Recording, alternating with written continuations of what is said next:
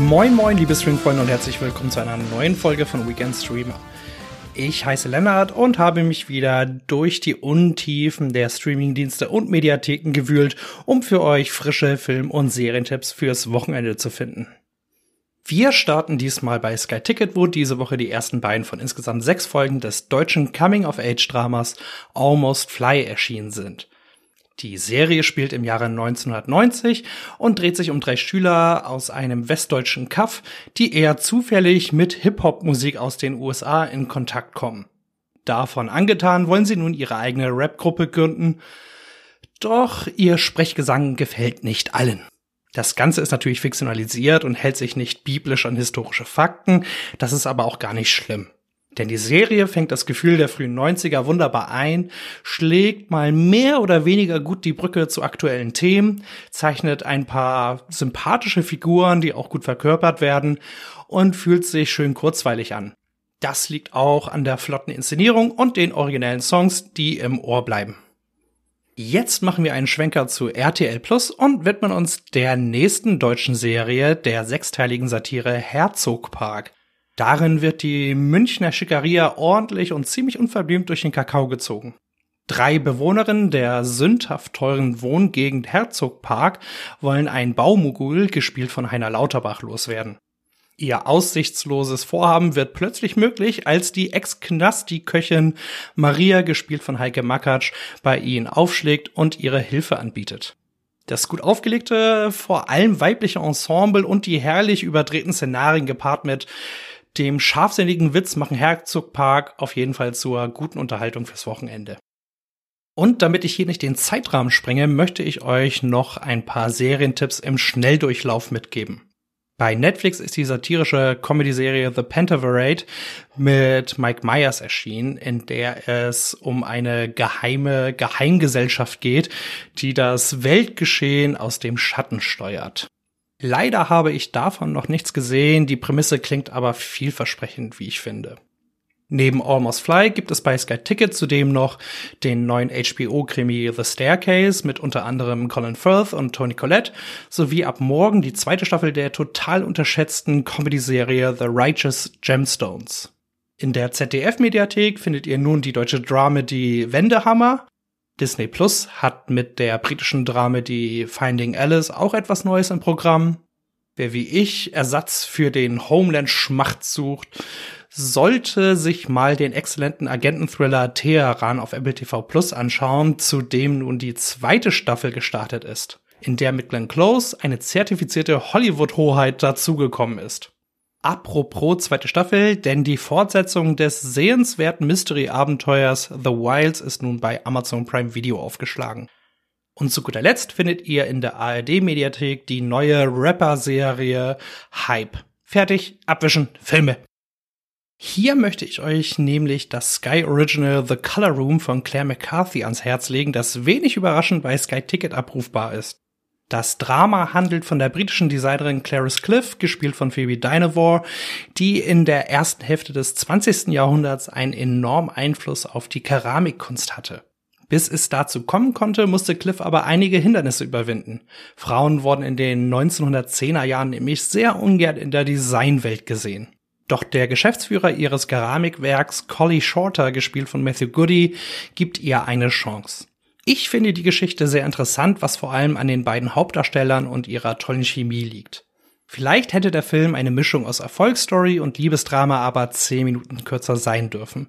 Unterm Strich gebe ich aber eine Empfehlung für The Color Room.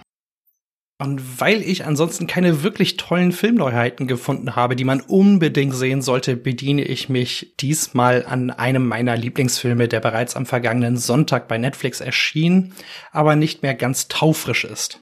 Die Rede ist von Konstantin mit Good Guy Keanu Reeves.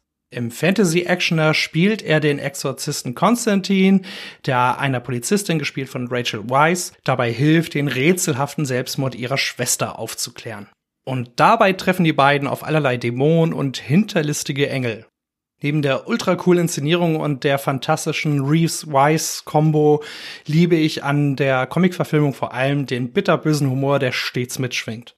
Und wenn man unter anderem die beiden Bruce Weirdos, Tilda Swinton und Peter Stormare in Nebenrollen aufbieten kann, kann eigentlich wenig schiefgehen.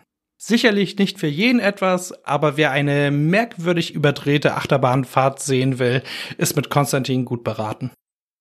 Zum Abschluss meiner Filmtipps bekommt ihr noch einen kleinen, aber feinen Ticker. Und den beginnen wir bei Sky Ticket, wo mit der deutschen Komödie Willkommen bei den Hartmanns, dem Drama Fenster zum Sommer mit Nina Hoss, dem ziemlich wilden Actioner Crank 2, High Voltage und der Meta-Comedy Kings of Hollywood mit Robert De Niro und weiteren Filmgrößen reichlich neues Filmfutter erschienen ist. Bei Netflix findet ihr zudem das eher halbgare Chucky-Remake Child's Play, das DDR-Drama und der Zukunft zugewandt mit Alexandra Maria Lara und die französische Actionkomödie Ein Mordsteam ermittelt wieder. Bei Disney Plus gibt es nun das deutsche Drama Uma unter Freund mit Frederik Lau, meine allerliebste Kifferkomödie Lambok mit Moritz Bleibtreu und Lukas Gregorowitsch und das französische Gangsterdrama A Gang Story, eine Frage der Ehre aus dem Jahre 2011. Prädikat sehenswert. Ansonsten sind bei Amazon Prime Video noch alle drei Teile des Mafia-Epos Der Pate und das fabelhafte Jugenddrama XXY zwischen den Geschlechtern erschienen. Last but not least, bei RTL Plus könnt ihr euch nun Terry Gilliams wahnwitzigen Zeitreisethriller 12 Monkeys reinziehen. Wo wir gerade bei RTL Plus sind, hier findet ihr auch meinen Doku-Tipp der Woche, den Film Do Not Resist von Craig Atkinson aus dem Jahre 2016. Das Thema die amerikanische Polizei. Den Ausgangspunkt dafür bietet die Ermordung des 18-jährigen Afroamerikaners Michael Brown in Ferguson, Missouri durch einen Polizisten, die zu lautstarken Protesten geführt hat. In seinem Regiedebüt heftet sich Atkinson dafür an die Fersen verschiedener Polizeieinheiten, darunter auch ein SWAT-Team, und zeigt, wie sehr die Strafverfolgungsbehörden in den USA militarisiert wurden. Ich meine, die US-Cops haben Panzer und Waffenarsenale, die die meisten Armeen der Welt in den Schatten stellen würden. Was mir besonders am Film gefallen hat, er versucht nicht zu sensationalisieren und lässt das Gezeigte weitgehend unkommentiert. Denn die Bilder sprechen letztendlich für sich. Ein ganz starkes Stück, das 2016 auch den Jurypreis für den besten Dokufilm beim Tribeca Filmfestival erhalten hat. Wir sind fast am Ende, aber ich muss noch den Rohrkrepierer der Woche herunterspülen. Diesmal geht es wieder zu Sky Ticket, wo die ab morgen verfügbare Sci-Fi-Gurke Anti-Life tödliche Bedrohung als Highlight angepriesen wird. Und warum? Bruce Willis spielt nämlich mit es tut mir wirklich, wirklich leid, dass Brucey nun aufgrund seiner Aphasie-Erkrankung seine Karriere beenden musste und ich wünsche ihm auch alles Gute. Aber das erklärt auch seinen enormen Output an furchtbaren Gießer-Teasern unter ferner Liefen in den letzten Jahren. Wenn man nur ein oder zwei Drehtage mitmachen muss und dafür eine ordentliche Stange Geld bekommt, ist das unter diesen Umständen wohl verständlich.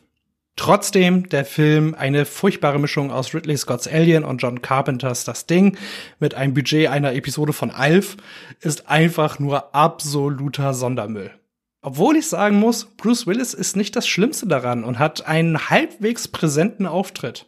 Seine Kollegen sind aber unter aller Sau, was natürlich auch an den strunzdummen Dialogen der hohlen Story und den Bello-Effekten Marke Microsoft Paint liegt. Nochmal in kurz, Anti-Life ist ein Anti-Film.